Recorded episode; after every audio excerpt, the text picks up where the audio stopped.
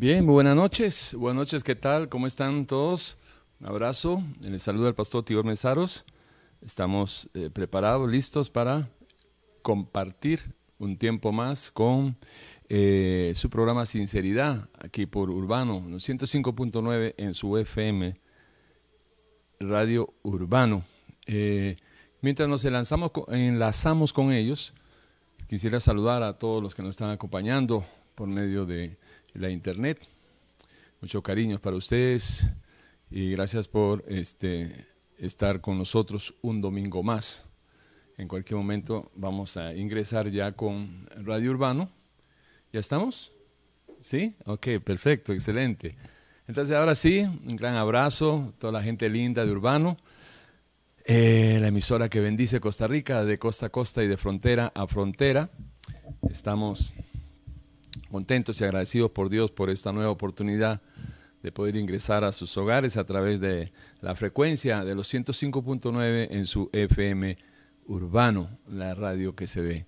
Muchos cariños para todos, un gran abrazo para todos mis hermanos, digo mis hermanos, aquellos que han aceptado a Cristo y que están allá en la cárcel en, en Cocorí, eh, bueno, en, la Reforma también, allá en, en Liberia, en en Guapiles, en La Leticia, allá en Puerto Limón, todos los que están escuchando Urbano, un gran abrazo y, y esperando, anhelando de que en medio de su relación con Dios tengan ese consuelo que solamente Dios puede darle y tengan esa fortaleza que, que solo proviene de una relación íntima con el Señor y cuando puedan salir de esos lugares, nunca más, nunca más, tomen la firme decisión, tengan, tengan, tengan y desarrollen una, una conciencia, una identidad eh, totalmente ajena, eh, fuera de todo concepto de volver a ese sistema penitenciario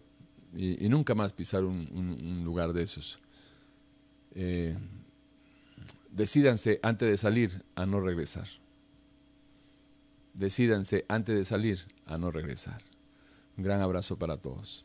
De igual manera, para la iglesia aquí, Efesios 4:23, para todos los amigos, eh, todas las personas que nos acompañan domingo a, domingo aquí en el territorio nacional.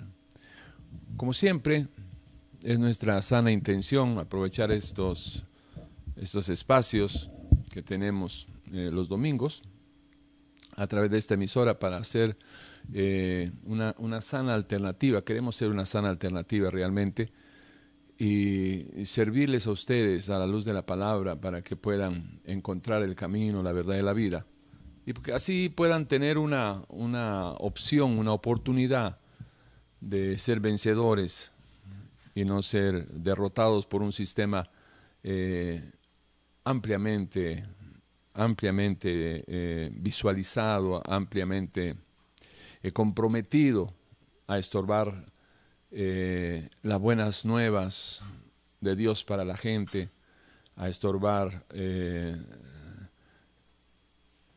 que las personas puedan alcanzar el propósito para el cual Dios las ha creado.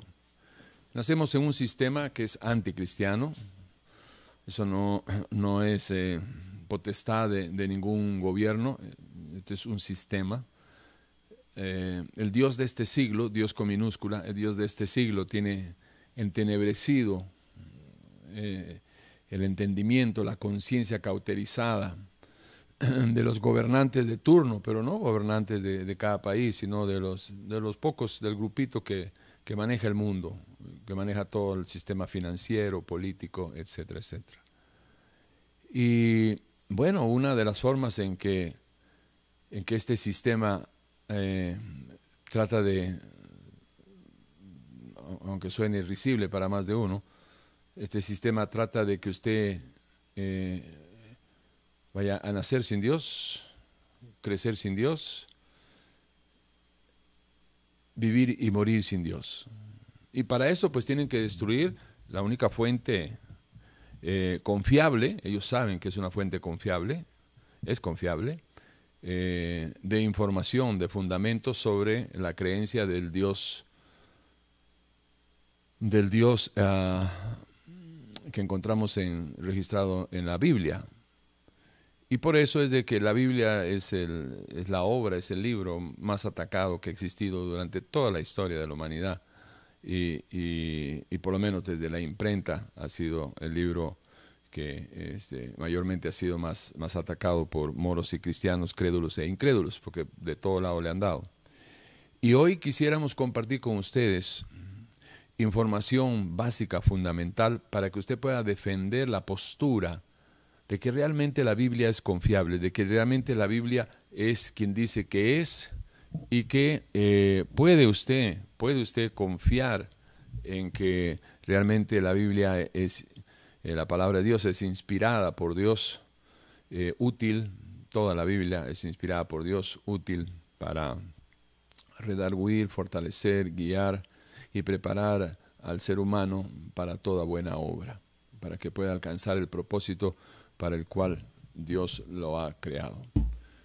Entonces le he preparado un material que eh, le va a dar usted, le va a dar a usted la información necesaria para que usted pueda primero tener la convicción de, tener la convicción y la certeza de que la Biblia es lo que dice que es.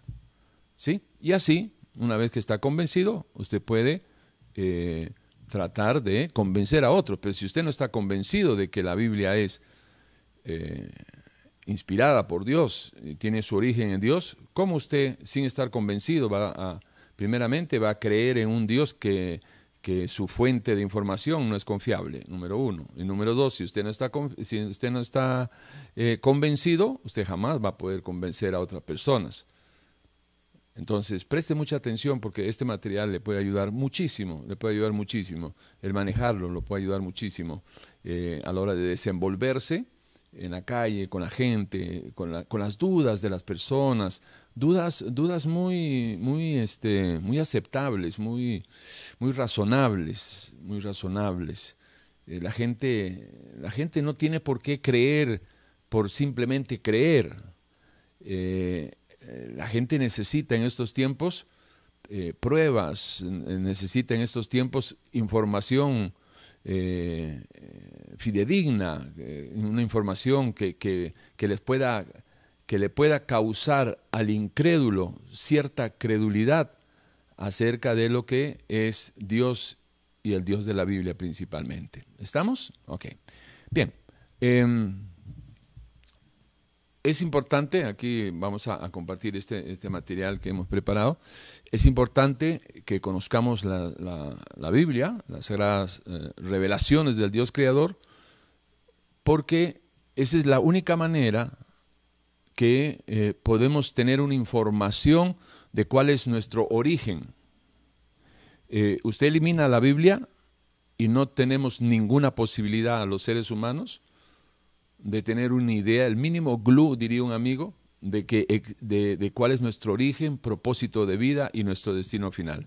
Eliminando, eliminando la posibilidad de que la Biblia sea quien dice que es, ¿sí? teniendo el origen que dice que tiene, y el propósito para el cual está, que es la autorrevelación de quién es Dios y la revelación de quiénes somos nosotros, usted elimine la posibilidad agarre la Biblia.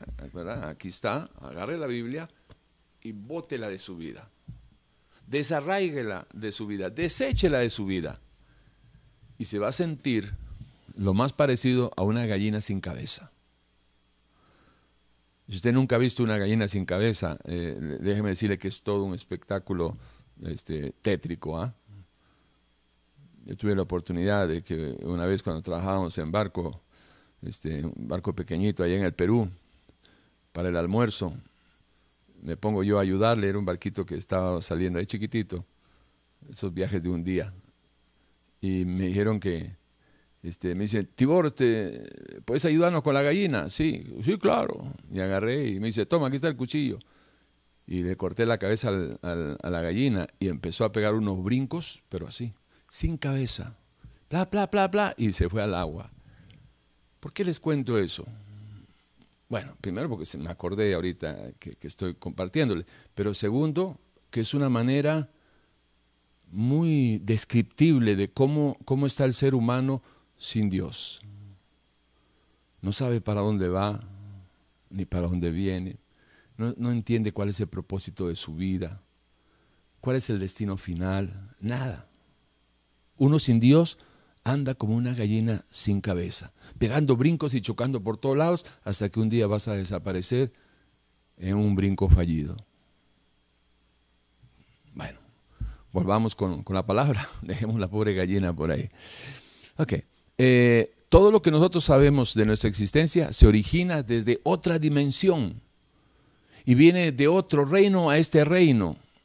Es a través de la autorrevelación de Dios, presentándose Él, demostrando quién es, eh, demostrando su, revelando, perdón, sus planes para con nosotros, mostrando sus atributos, su Zoe, su naturaleza, los planes que Él, que, él tiene con, con las criaturas, con su creación, con usted. Y qué triste sería de que usted pues se le pase la vida y no, no pueda llegar a entender ni aceptar cuál es su origen y si no acepta su origen no va a entender cuál es su propósito de vida y mucho menos se va a preocupar usted para prepararse para el encuentro con alguien que ha rechazado toda su vida, en algún lugar allá en la eternidad. Y de repente va a vivir usted con esa falacia de que cuando uno muere se termina todo. No, la muerte temporal es el principio de una existencia en la eternidad. Nunca se olvide de eso. Bien, eh, voy a, vamos a, son las 7 y 15, 8 y 15, estamos en vivo y en directo. Y este es un trabajo de, esto, esto de, de, conocer las escrituras, es un trabajo personal y es tan personal que nadie puede hacerlo por usted. ¿Por qué? Porque la fe que vaya a desarrollar el conocimiento de las escrituras, el escudriñar la palabra, esa fe es tan personal como personal es su obligación y su privilegio de escudriñar las escrituras. Eh, porque esto de, de, una relación con Dios no es un paquete familiar y cada uno hace su partecita. No, esto es un asunto personal. Dios es un Dios personal. No nos ha creado y se fue a sentar en el centro del universo. No, cuando usted escudriña las escrituras encuentra pasajes tan hermosos como, como este hey, sí, búscame, búscame y me encontrarás. Búscame y vivirás. El que me llama, yo le respondo. El que toca, yo le abro. Prepárate para tu encuentro personal conmigo. ¿Sí? Porque la voluntad de Dios es que nadie se, pierda y que todos vengan al conocimiento de la verdad de Él. Apartado de mí nada puedes hacer. Hay, hay, un, hay un enfoque tan personal en un Dios personal que, es una lástima que, la gente siga viviendo como, como si ese Dios no existiera y por ende, ay, con, con, el tema de, de, seguir ignorando o rechazando su origen, igualmente su propósito, y ahí sigue rodando la bola. Es, un derecho de la nueva criatura, es un derecho de, de conocer a su Padre Celestial, es decir, cuando un, una persona, un pecador se arrepiente, le entrega su vida a Cristo, eh, es un derecho para esa nueva criatura conocer a su Padre. ¿Y por qué? Porque ahora que estoy mencionando ya a los que son hijos de Dios, ¿y quién es el que decide? De repente usted, ¿verdad? Si no, no tiene mucho, mucho conocimiento de la palabra, de repente usted me dice, ¿pero qué? ¿Quién es el que decide cuándo o, quién es un hijo de Dios? ¿No? Eh, en estos días estaba hablando eh, con una persona que vive en pecado, y, no sabe nada de, la palabra, no sabe nada de la Biblia, entonces este, ese tipo de, conversaciones, lo mío es la consejería. Entonces, ese tipo de conversaciones, cuando uno ve que una persona no sabe absolutamente nada, no sabe la diferencia entre la mano izquierda y la mano derecha con 60 años, créame que, es doloroso, es, angustioso, eh, porque uno sabe dónde va a terminar esa persona, pero, pero cero, cero conocimiento de la Biblia, cero conocimiento de todo. Pero bueno, esa es la vida que, eh, eligen, ¿sí? eso es lo que quieren. Eh, ahora nadie puede alegar que, no ha escuchado acerca de Dios. Lo que pasa es de que la moral de Dios es un obstáculo para la persona que quiere vivir con su moral sin aceptar la moral de nadie, menos la de un Dios menos la de un Dios santo. Es una obligación para la nueva criatura saber lo que Dios espera de él o de ella y la necesidad de conocer cuál es la perfecta y santa voluntad de Dios para con sus hijos, es decir, para, para los que han nacido de nuevo. Ahora, eh, si usted quisiera que, Dios le hable, le, le, invitaría, si usted quisiera que Dios le guíe, le animaría, si usted quisiera que conocer a Dios para llegar a amarlo, servirle y adorarle, que sería un, buen anhelo de, todo cristiano. Y ahora me estoy refiriendo a los que dicen que son cristianos, que hay una gran cantidad de personas que dicen que son cristianos y no tienen el menor glue, la menor idea de quién es Dios, porque no escudriñan la palabra. Y obviamente si creyeran que Dios y su palabra uno es, de seguro que tendrían hambre y sed por la palabra. Lamentablemente, eh, es una religiosidad más que una relación, lo que muchos que dicen que son cristianos eh, manejan en su, en su tema de cristianismo o de su espiritualidad. Vamos a, darles algunos eh, datos. la Biblia es una traducción, esa palabra, la palabra Biblia es una palabra en griego que significa libros o biblioteca, libros por lo general, y se llama Sagrada Escritura, porque trata de asuntos sagrados del Dios creador. También se le conoce como la palabra de Dios, ya que el origen de la Biblia está en Dios mismo. Por eso es de que se le llama la palabra de Dios. Eh, porque a través de la expresión de la palabra, Dios nos expresa, nos revela su santa y perfecta voluntad. Otros lo llaman el libro de la revelación, bueno, y eso se da ya que su origen radica en la, en, en la autorrevelación de quién es Dios y la revelación de quiénes somos nosotros. Revela nuestro origen, propósito de vida, destino final. Por eso algunos llaman, lo, llaman el libro de la revelación. Las Sagradas Escrituras, o la Biblia, se divide en dos grandes eh, eh, tomos, dos grandes partes. Eh, estamos hablando del Antiguo Testamento o el Antiguo Pacto, y el Nuevo Pacto o Antiguo Testamento. Eh, las revelaciones que encontramos en el Antiguo Testamento va desde el libro de Génesis hasta el libro de eh, Malaquías. Y, vemos eh, bueno, pues todo el desarrollo de la creación y la relación entre Dios, el Dios creador y sus criaturas, el problema este, de la rebelión o, la desobediencia de Adán y Eva y todas sus consecuencias. Eh, expone también la triste historia de amor en, estos 39 libros que, componen el, antiguo pacto, eh, se presenta, se desarrolla eh, una revelación progresiva en la cual Dios nos va mostrando sus verdades a través de eventos unos más vergonzosos que otros de parte del pueblo que Él escogió. Y eso es una de las cosas tremendas de, la, Biblia, su transparencia. Eh, me estoy adelantando un poquito, pero creo que es necesario ubicarlo, esa información en este momento. Eh, dentro de las evidencias de que la Biblia es quien dice que es, es la, la transparencia que hay en su narrativa.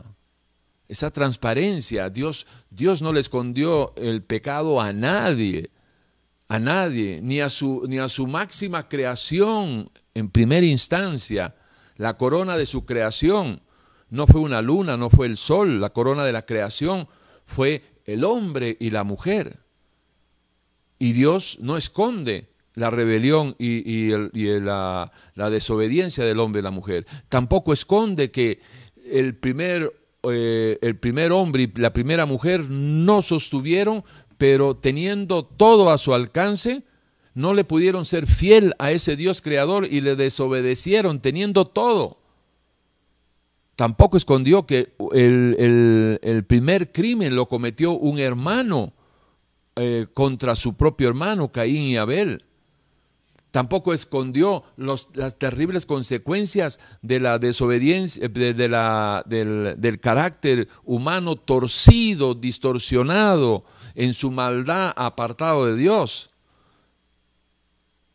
Hermanos traicionando a hermanos, a José lo vendieron. Los, los, los, hermanos peleándose con otros, matándose unos con otros. Un hijo queriendo matar a su padre, el padre queriendo matar a su hijo. Y cuando nos damos cuenta, vemos también la, las, las, terribles decisiones de hombres que el Señor llamó que tienen el corazón de Dios. Y un hombre de ese, de ese calibre llegó a ser eh, revelado por, por, el mismo Dios ¿ah? en, la, en la Biblia, en la palabra de Dios. El mismo Dios revela de que su gran, su gran ejemplo, David, por sus malas decisiones, por estar donde no debería de estar, porque él como, como, como general, capitán del ejército, debe haber estado peleando con, con, su pueblo, pero se quedó en su casa. Por estar donde no debería estar, se puso en una situación peligrosa de estar viendo a quien no debería de ver, codiciar la mujer de otro. Y llegó al adulterio. Y luego del adulterio se convirtió en un mentiroso, mintió al marido y después se convirtió en un asesino, lo mandó a matar al, al hombre. El gran David el que, el que dice Dios que tiene el corazón como Él, como el, el pastor de pastores. Tampoco ocultó la cobardía de Abraham cuando entregó a su esposa al faraón para que no lo maten porque era bonita. Y cuando seguimos, ¿cómo vamos a decir que esto no, no es una evidencia? Esta transparencia de, de, de, de, una mente pura y santa como la del Señor, de una mente justa y santa como la del Señor, que no oculta nada. Y así lo presenta. Bueno, sigamos. Entonces tenemos que eh, las escrituras desde el libro de, Génesis hasta, hasta Malaquías presenta todo el desarrollo de todos los conflictos, las, las buenas, las malas, las verdes, las maduras, lo, triste, lo vergonzoso, los tiempos buenos también de obediencia y de fidelidad del pueblo en los tiempos de arrepentimiento, etcétera, etcétera. ¿Sí? Ahí hay una tremenda revelación, tremenda revelación. Ok.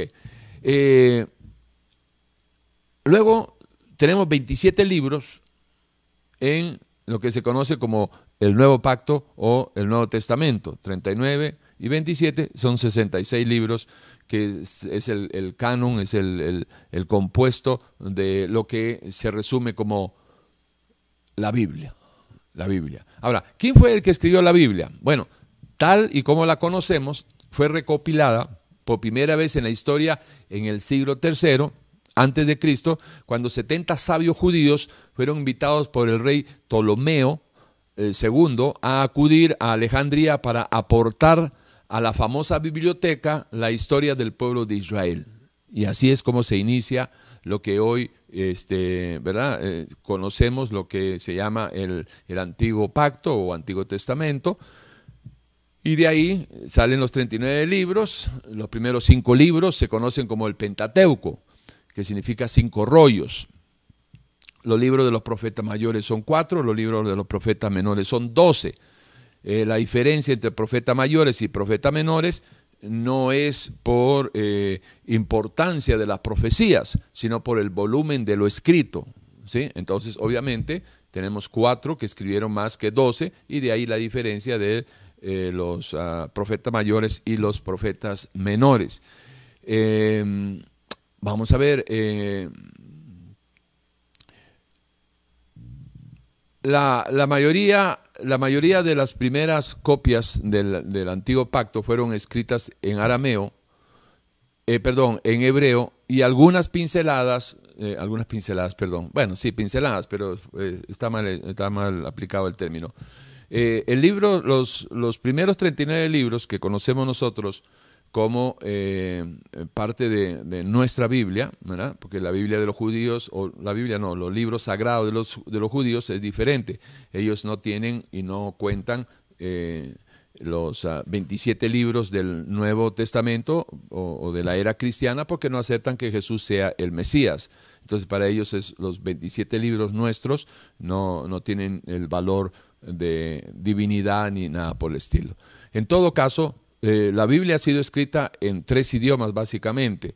En hebreo, eh, casi toda la, mayoría, la inmensa mayoría de, lo escrito en, el antiguo pacto, se escribió en, hebreo, y algunos, este, algunos versículos de algunos de los profetas se escribió en arameo, que más adelante les voy a dar este, con precisión eh, cuáles son esos pasajes. Entonces tenemos que se escribió el antiguo eh, pacto en hebreo, eh, algunos pasajes en arameo y luego el Nuevo Testamento se escribió en griego por la necesidad de, que había ya muchos judíos que, ¿verdad?, en el tiempo de, de nuestro Señor Jesucristo, en Alejandría que este, eh, bueno, se, decidió que se debería de escribir eh, en, griego porque eso era el idioma o lo que se estaba manejando en ese entonces. Y tenemos esas tres partes que ya les voy a decir cuáles son las que se escribieron en arameo, en, ¿cómo se llama? en el antiguo pacto o antiguo testamento. Ahora bien, dos cositas que son importantes apuntalarlas. Si la Biblia es realmente la palabra de Dios, ¿usted no cree que deberíamos de apreciarla, estudiarla, obedecerla, escudriñarla, vivirla? ¿Cómo podemos decir que conocemos o cómo podemos identificarnos como cristianos, como creyentes eh, eh, del Dios de la Biblia y todavía vivir en la simpleza de, de, no haber tomado la decisión de escudriñar la palabra, no leerla por leerla, no, no, no hacerlo de algún modo así, este, eh, ¿cómo se llama? Eh, eh, religioso o, a modo de ritual, ni mucho menos, no, no, sino que con una convicción de ir a la palabra y, que se cumpla Juan 5.39 en nuestra vida. ¿Por qué? Porque ahí dice el Señor que ahí está la vida eterna y ellas son las que dan testimonio de Jesús. Dicho de esa manera, si la Biblia es la palabra de Dios, entonces rechazar la Biblia, rechazar la palabra es rechazar al Señor. Por eso usted nunca se enoja cuando le rechazan la palabra. Siéntase mal, siéntase triste, porque lo que está rechazando es al Dios que, reveló esa palabra. Esto es importante que usted lo pueda eh, entender. Ahora bien, eh, aunque la Biblia, aunque la, revelación de Dios a través de, la Biblia fue dada eh, en un proceso de más de 1500 años, siempre en todas las épocas, cada uno de, las sociedades de turno han tenido el conocimiento exacto, el conocimiento justo y necesario para poder honrar y agradar a Dios. Que ese es el fin, al fin y al cabo, ese es el fin. Es decir, el, propósito por el cual uno debe de escudriñar la palabra no es para hacerse más sabio. Dios lo que quisiera es de que usted sea más santo, más consagrado. ¿Y cómo puede ser más santo y más consagrado para el Señor luego que Dios lo santifique a usted? Pues a través de escudriñar las escrituras y caminar en obediencia. La obediencia a la palabra te separa de todo lo que va en contra de la palabra. La obediencia a la palabra te va a llevar por el lado seguro, la obediencia a la palabra te va a llevar a la tierra de revelaciones, de entendimiento de cuál es la voluntad de Dios para tu vida. En 1500 años se desarrolló la, Biblia, sí, pero cada, cada época tenía lo suyo, lo justo y necesario para que puedan caminar conforme a la voluntad de Dios. No es necesario que usted sepa todo, pero sí es indispensable, vital, que lo que usted sabe de parte de Dios, porque ya, lo he escuchado, ya lo ha escudriñado de la Biblia, lo que usted sabe, eso es lo que usted debe de vivir. Nunca se olvide de eso. No importa si usted no sabe nada, pero ¿sabe usted de que Dios espera de que usted se arrepienta? Pues arrepiéntase. ¿Sabe usted eh, eh, qué es la, la unión hipostática de Jesús? No. Ok, perfecto, no te vas a condenar por no saberlo. Pero si sabes que Jesús es Dios y lo rechazas, te metiste en problema. ¿Tú sabes cómo, cómo explicar la Trinidad? Eh, no. ¿Ok? Pero si niegas de que eh, Jesús sea Dios y que el Espíritu Santo sea Dios y que Dios es Dios y que estamos hablando de un solo Dios en la persona de Jesús, en la persona del Espíritu y en la persona del Padre, del Padre, del Hijo y el Espíritu, si niegas eso, estás en problemas. Pero es que yo no sé cómo explicarla, no importa, yo tampoco sé cómo explicarla. Pero lo que sabes, vívelo. Honra a Dios. Obedece a Dios. ¿Usted ha escuchado de que tienes que perdonar? Sí, claro. ¿Y has perdonado? Si la respuesta es no, tienes que aprender a obedecer y en medio de la obediencia aprendas esto. Las bendiciones de Dios no están en el mandamiento. Las bendiciones están donde el mandamiento te quiere llevar. Y si Dios te dice perdona, en el momento de que tú recibes eso, ¿qué te va a bendecir? Pero si vas y perdonas, vas a ver tú lo que vas a recibir cuando vayas y perdones. Estamos obligados como cristianos a perdonar, no estamos obligados a, reiniciar o a seguir relaciones enfermizas, a eso no estamos llamados. Usted debe de perdonar y que se largue el, agresor, pero que no se lleve parte de su corazón, de, sus sentimientos. Limpie su mente, limpie su corazoncito. ¿Para qué? Inclusive para poder este, eh, escudriñar las escrituras. Usted no puede llegar a escudriñar la escritura con odio y rencor pensando más en, el hombre o en la mujer que le dejó que, en, el Dios que está tratando de encontrar a través de la palabra. Entonces, por ahí vamos. Ok, dice el Señor en su palabra, en 2 Timoteo 3:15 al 17, dice que desde la niñez ha sabido las sagradas escrituras, le está hablando Pablo, inspirado por el Espíritu Santo de Dios, a Timoteo. Y desde la niñez ha sabido las sagradas escrituras, las cuales te pueden hacer sabio, sabio para salvación por la fe que es en Cristo Jesús. Toda la escritura es inspirada por Dios y útil para enseñar, para redarguir, para corregir, para instruir en justicia, a fin de que el hombre de Dios sea perfecto, enteramente preparado para toda buena obra. Ahora, obviamente para los incrédulos esto no sirve para nada. Si usted es una persona que no cree en Dios, lo que yo acabo de leer es una estupidez mayor. O sea, ese es un fanatismo, es una idiotez, eso no sirve para nada. Y estoy de acuerdo con usted. Si usted no tiene una relación con, con el Dios de la Biblia, de la palabra, si no tiene una relación, yo estoy totalmente de acuerdo en que usted reacciona así. Lo entiendo. Ahora, que, que, yo lo entienda, y de seguro que Dios también te entiende, ¿verdad? Si Dios te entiende, obviamente Dios también te entiende, pero pasa esto, que uno entienda la actitud negativa, la incredulidad, la necedad, la estupidez, lo que usted quiera llamarlo, del hombre y la mujer que rechaza a Dios, que uno entienda eso, no significa de que esté justificado. No se olvide, hay una diferencia enorme entre el entender por qué el hombre hace algo en contra de Dios a que pueda ser justificado. Ningún pecado es justificado y la incredulidad mucho menos.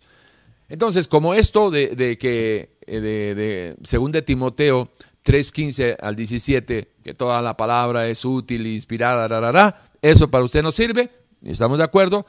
Entonces le voy a compartir a ustedes evidencias internas y externas que encontramos en las escrituras para que usted pueda tener armas cuando se encuentre con alguna persona que duda, que, no es que ni duda, ni, cree, está seguro de que no existe y que la Biblia, usted lo ha dicho, yo lo he dicho mil veces antes de, aceptar a Cristo, es que la Biblia es un libro escrito por hombres, eso no es de Dios y bla, bla, bla, porque, etcétera, etcétera, ¿no?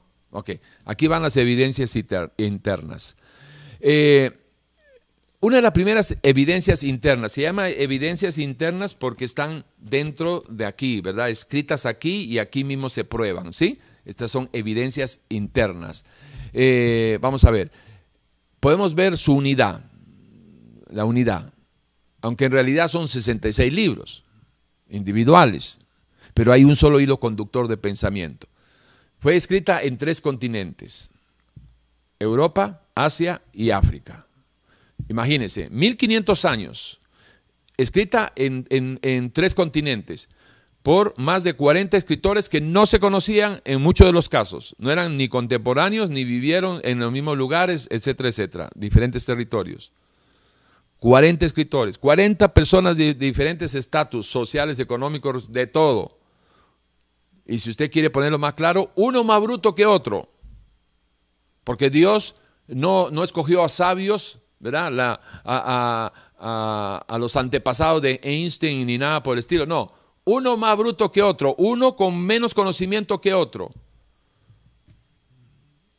Y así todo, hay un hilo conductor desde Génesis 1.1 Apocalipsis 22.21 que no se pierde, que no se contradice. Mire, mire todas las pruebas contundentes que les estamos dando.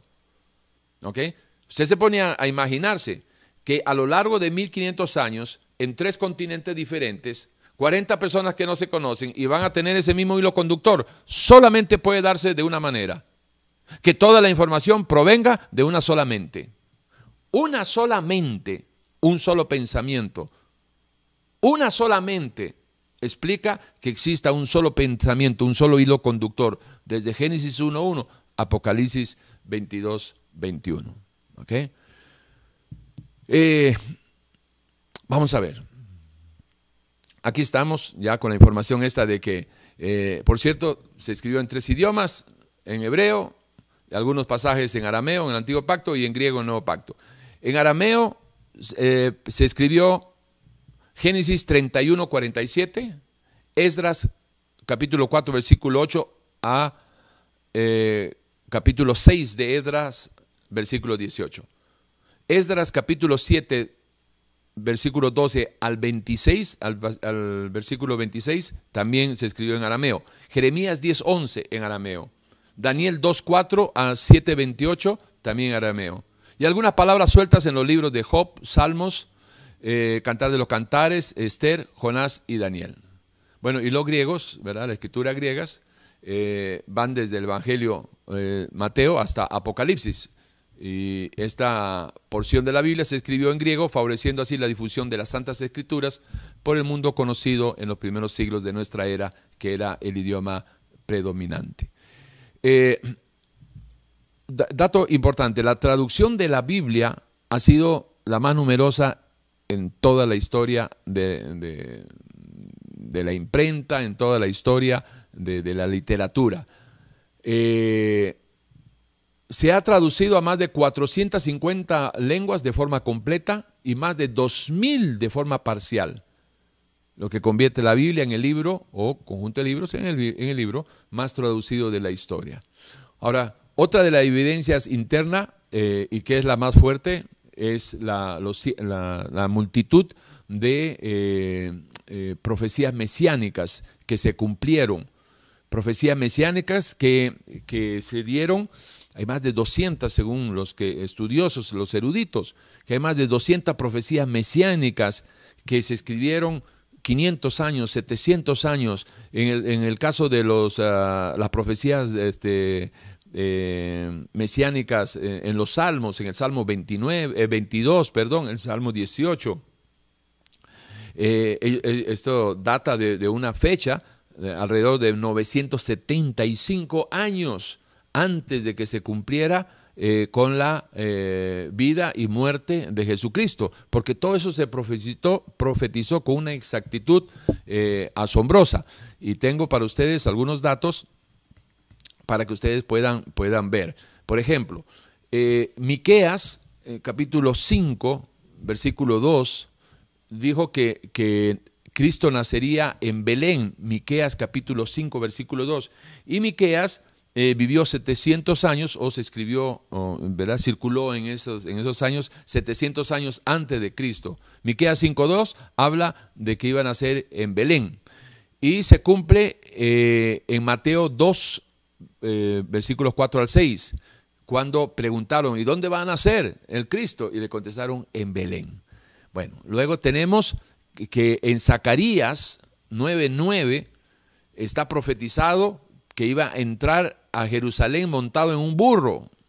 Pero ¿cómo va a ser posible de que alrededor de 525 años antes de, la llegada de, Jesucristo se vaya a, profetizar algo que pareciera más bien medio risible, medio, medio para usar un, vocabulario que nos entendamos, parece una profecía media tonta. ¿Cómo van a decir de que a quién se le puede ocurrir decir de que 500 y pico de años antes, de que el Cristo va a entrar a Jerusalén montado en un burro. Pero hay que tener una imaginación de, de, de, no sé, para, para, para, para poder profetizar una cosa así. Bueno, pero eso se, cumplió en Mateo 21 del 4 al 11, cuando Jesucristo entra eh, a Jerusalén montado en un burro. Cristo, eh, Cristo va a ser traicionado por un amigo, el Salmo 41, 9 y se cumple eh, casi 700 o 750 años después, eh, en Lucas 22, 21, cuando Judas traiciona a, su amigo y Maestro Jesucristo. Cristo va a ser traicionado por 30 monedas de plata, Zacarías, nuevamente, y se cumple en, Mateo 26, 15, cuando Judas vendió a Jesús por 30 monedas. Eh, ¿Verdad? Estamos hablando de más de 500 años. La crucificación, crucificación, ¿sí? ¿Sí? Crucificación de, de, nuestro Señor en el Salmo 22, 16. Leas el Salmo 22 y es asombroso cómo literalmente se cumple las profecías eh, acerca de la muerte y, resurrección de nuestro Señor Jesucristo. Sí, bueno, eh, Jesús fue crucificado, el libro de Juan, capítulo 19, desde el versículo 17 hasta el 37, explica, no, se explica, no, se cumple exactamente todo lo que encontramos en el Salmo 22 y Cristo crucificado y traspasado eh, en Zacarías 12:10. Y, imagínense, ¿cómo, ¿cómo, va a haberse profetizado de que iba a ser traspasado? Y lo encontramos en los, en los versículos 36 y 37 del libro de Juan. Eh, capítulo 19. Bueno, entonces por ahí va, son las 8 y 42. Y vamos, este, vamos más o menos, no vamos muy, muy bien de tiempo. ok, entonces ya tenemos que las evidencias internas, la más fuerte es la profecía bíblica. Entonces dígame, si usted hasta este momento, hagamos un pequeño reencuentro, si usted digamos de que decía, ¿verdad? Porque Lorito repite lo que sea, y usted siempre decía, igual como eh, eh ¿cómo se llama? Igual que, que, yo, que yo decía, no, que la Biblia la escribieron hombres porque alguien lo dijo, yo lo escuché y lo repetía como un burro. A usted lo traté mejor, le dije como un lorito. Yo como un burro repetía. Rebuznaba porque otro rebuznó por allá. Pero resulta que si yo le preguntara ahorita, en este momento, si usted no está perdiendo su tiempo y se está eh, eh, concentrando en lo que estamos hablando, le estoy dando evidencias internas. Esta que es fuertísima, poderosa. Usted puede explicarme cómo 900 años, en el caso, 975 años, en el caso de los salmos, 500, 600 años en el caso de, Miqueas y Zacarías. ¿Cómo va a ser posible de que puedan profetizar algo con tanta exactitud que se iba a, eh, a cumplir en la vida y la muerte, nacimiento, vida y muerte de Jesucristo, todo profetizado 500, 700, 900, 975 años antes? ¿Usted no cree que eso es una revelación? ¿Usted no cree que eso es, ya, ya, viene, ya viene, de, viene de la mente del Dios creador? ¿O usted cree que un hombre como Zacarías o un hombre como Miqueas o, un hombre como, como este, eh, cualquiera de, los salmistas eh, puedan haber dicho con tanta precisión lo que iba a pasar con, con el Mesías, con el Mesías? 900 años, 500, 700 años después. Ya si usted sigue diciendo, sí, pero no, ya estás, pisando tierra de necedad. ¿ah? Tierra de necedad. ¿Ok? Bien. Eh, una, una, eh, una otra evidencia interna eh, es el origen divino de la Biblia, es la autoridad que tiene la palabra de Dios la, autoridad y el poder que tiene la, palabra, eh, como ningún otro libro escrito por hombre alguno. Esta autoridad y, ese poder se ven reflejados en la manera que innumerables vidas, empezando por la mía, han sido transformadas por el poder sobrenatural de la palabra de Dios, porque la fe viene por el oír y por el oír la palabra de Dios. Es más, yo le aseguro que si solamente, porque es una decisión suya, si solamente usted le diera un, un espacio a la verdad de Dios, le arrancaría toda su mentira, toda la falacia en la que vive usted, toda la, la, basura de información, toda llena de, de, verdades relativas y nada de verdades absolutas. Todo eso sería desarraigado de su vida y sería como, como, como cuando uno eh, eh, está en el carro y empieza a llover y usted pone el, limpiador y entonces ya puedes ver, así se haría. Porque la palabra alumbra el entendimiento del ser humano. Es lámpara a tu pie, es lumbrera a tu camino. La palabra de Dios hace, le hace sabio al simple. Le da entendimiento a todo aquel que quiera ver a través de la palabra. Vas a poder ver cuál es el camino, la verdad y la vida que tienes que seguir. La palabra es, es viva y eficaz y penetra hasta lo más profundo de tu ser como espada de doble filo. y, corta las coyunturas y separa lo que, lo que es de Dios y lo que no es de Dios. los pensamientos, ayuda a discernir la, diferencia entre los pensamientos y los sentimientos. Hay poder en la palabra de Dios.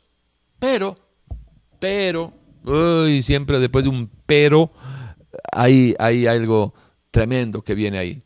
Pero si usted no quiere creer, Dios no le va a torcer el brazo y en su miseria se va a morir. Así de, así de simple es el asunto. Así de simple. Bien, avancemos un, ratito.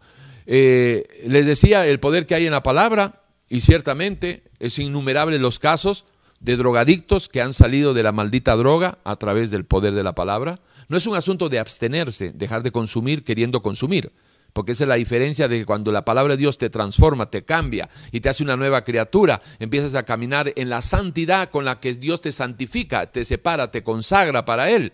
Y cuando la nueva criatura camina en obediencia, tú ya no vas a desear la maldita droga, porque lo que tú apruebas es lo que deseas, lo que no apruebas no lo deseas. Y cuando la nueva criatura ya no aprueba la droga, ya no desea la droga. El problema de la gente sin Dios es que aunque dejen de consumir, ¿sí? Por algún tiempo siempre están deseando porque siguen aprobando, le siguen, están de acuerdo a aprobar, ¿sí? Están de acuerdo, este, están en armonía, eh, es aceptable.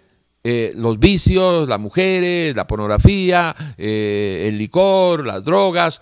Entonces, lo que tú apruebas, mientras lo apruebas, tarde o temprano lo vas a desear.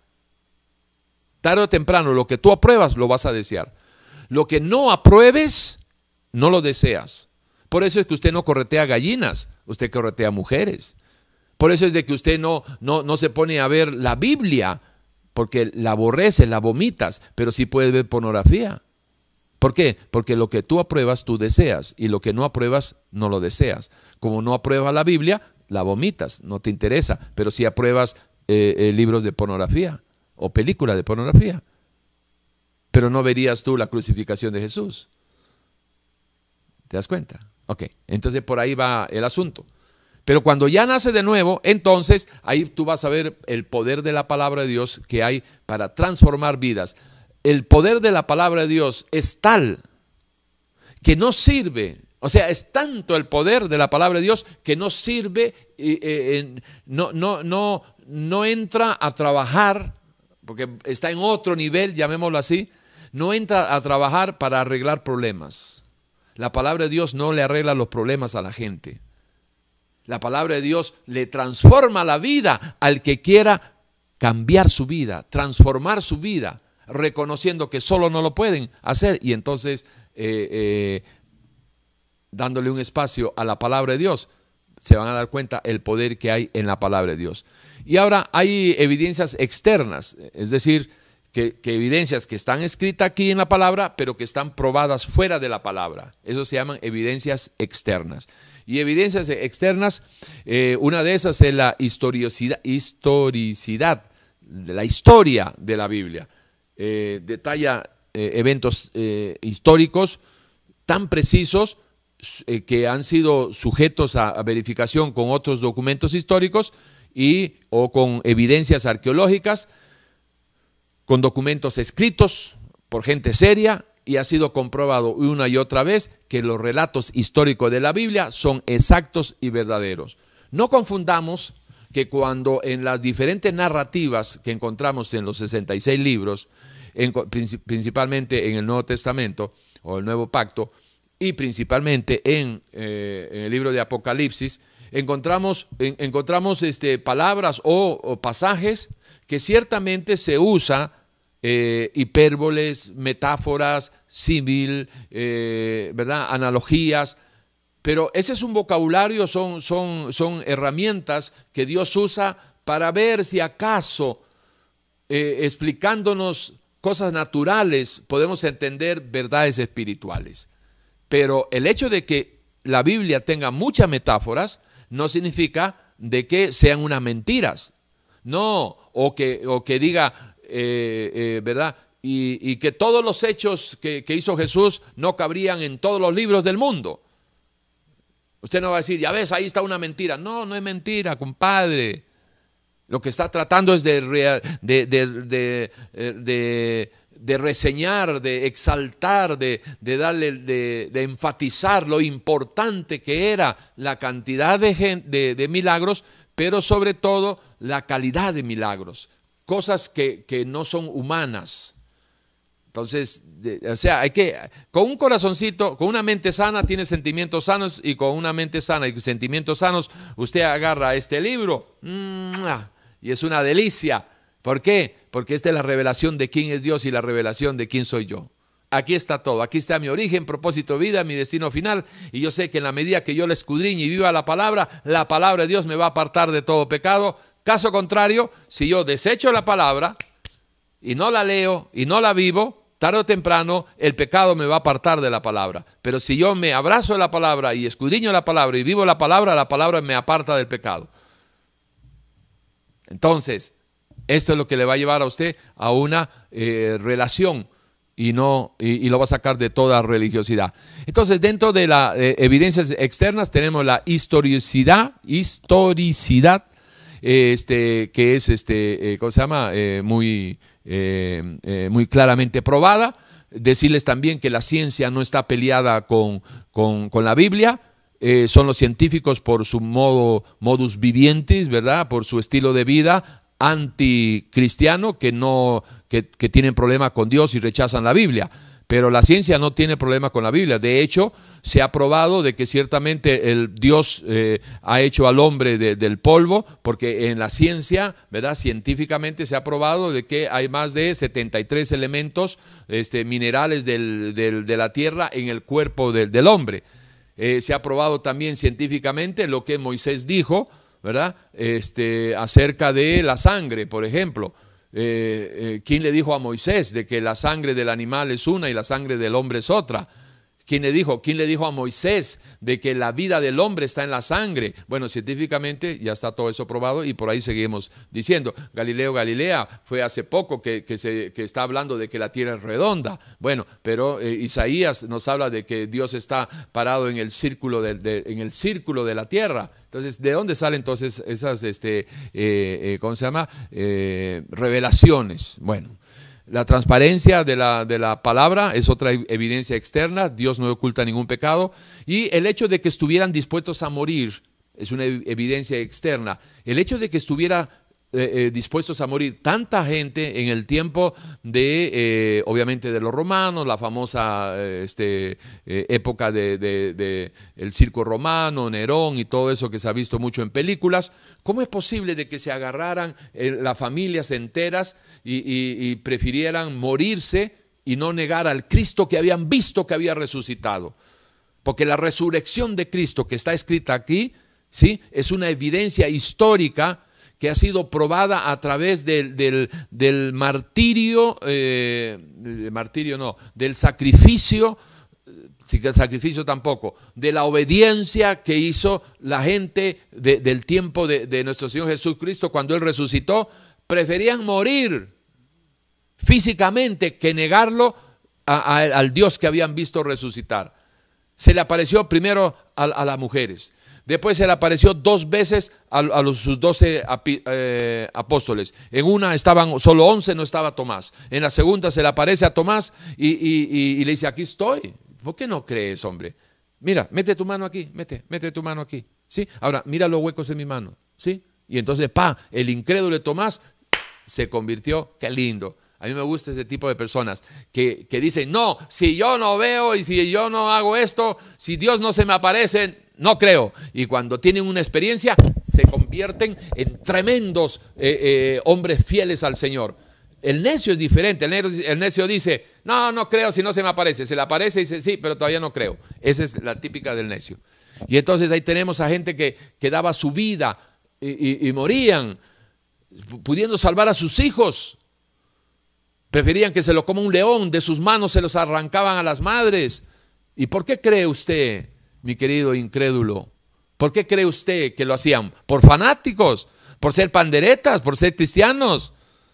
¿Por ser aleluyas? ¿Pentecostales? No, hombre. Es porque tenían el testimonio vivo de que Jesús es quien dijo que era. Y cuando él dijo que al tercer día resucitará conforme a las escrituras, al tercer día resucitó conforme a las escrituras y se le presentaron a las dos mujeres, se le presentó a sus apóstoles, a dos más el camino de Maús, se le presentó a 500 de una sola vez. Y entonces cuando todo el mundo estaba convencido de que así era, que Jesús había resucitado, no importa que se lo coman los leones, porque sabían que muertos, eh, ausentes en el cuerpo, presentes en el Señor. Y por ahí va. Eh, ¿Qué más? ¿Qué más? ¿Qué más? Eh, bueno, una evidencia externa también, la indestructibilidad de la palabra. Han tratado de destrozarla, han tratado de, de, minimizarla, de burlarse de ella, han hecho de todo. conozco un montón de gente que se la fumaba, en lugar de leerla se la fumaba, eh, porque el papel es muy, muy, este, muy suavecito. De todo han hecho con la Biblia, pero ahí está. Ahí está la palabra, indestructible, inmutable. La palabra de Dios. Hay poder en la palabra de Dios para transformar tu vida, así como la transformó la mía, la de María Estela y de todos aquellos que en un momento decidieron decir, está bien Dios, hasta aquí llegué caminando sin ti, usando el pretexto usando el pretexto de que no existe, de que no es real y que no hay manera de comprobar de que tú eres quien dice que eres. Déjeme decirle de que la Biblia hay, hay prueba suficiente, hay fundamento suficiente para decir de que Dios es real y que lo podemos llegar a conocer a través del escudriñar y vivir la palabra de Dios. Y la Biblia nos enseña de que el principal paso o el primer paso que uno tiene que dar es si reconocemos, si tenemos fe para creer que la palabra de Dios es la autorrevelación del Dios que se nos revela, entonces estaríamos de acuerdo en que hay un Dios santo, hay un Dios creador y que nosotros somos vulgares pecadores. Y que si seguimos con el cuentito de que Dios no existe para hacer lo que a nosotros nos da la gana en la vida, aquí en lo temporal estamos sembrando una eternidad sin Dios. Hoy usted tiene esa oportunidad de entregarle su vida al Señor el programa se nos está acabando, el tiempo ya estamos llegando a, su límite, pero usted puede, puede comenzar una vida arrepintiéndose, pidiéndole perdón a Dios. Ahí donde está usted, en su cuarto, en donde esté, dígale, Dios perdóname. Reconozco que, he caminado no solo apartado de usted, sino en contra suya. Límpieme con su sangre preciosa, Señor. Me arrepiento de haber vivido esta vida loca y desenfrenada. Dígaselo creyéndole que Dios lo está escuchando y un genuino arrepentimiento le producirá un genuino nuevo nacimiento. Que el Señor lo bendiga. Le felicito a aquellas personas que se han arrepentido y los que se quedan ahí con, con, con el gusanito de, ¿habrá más? Sí, en Dios siempre hay más y el bien suyo está en Dios. Hasta el próximo domingo, aquí en Radio Urbano.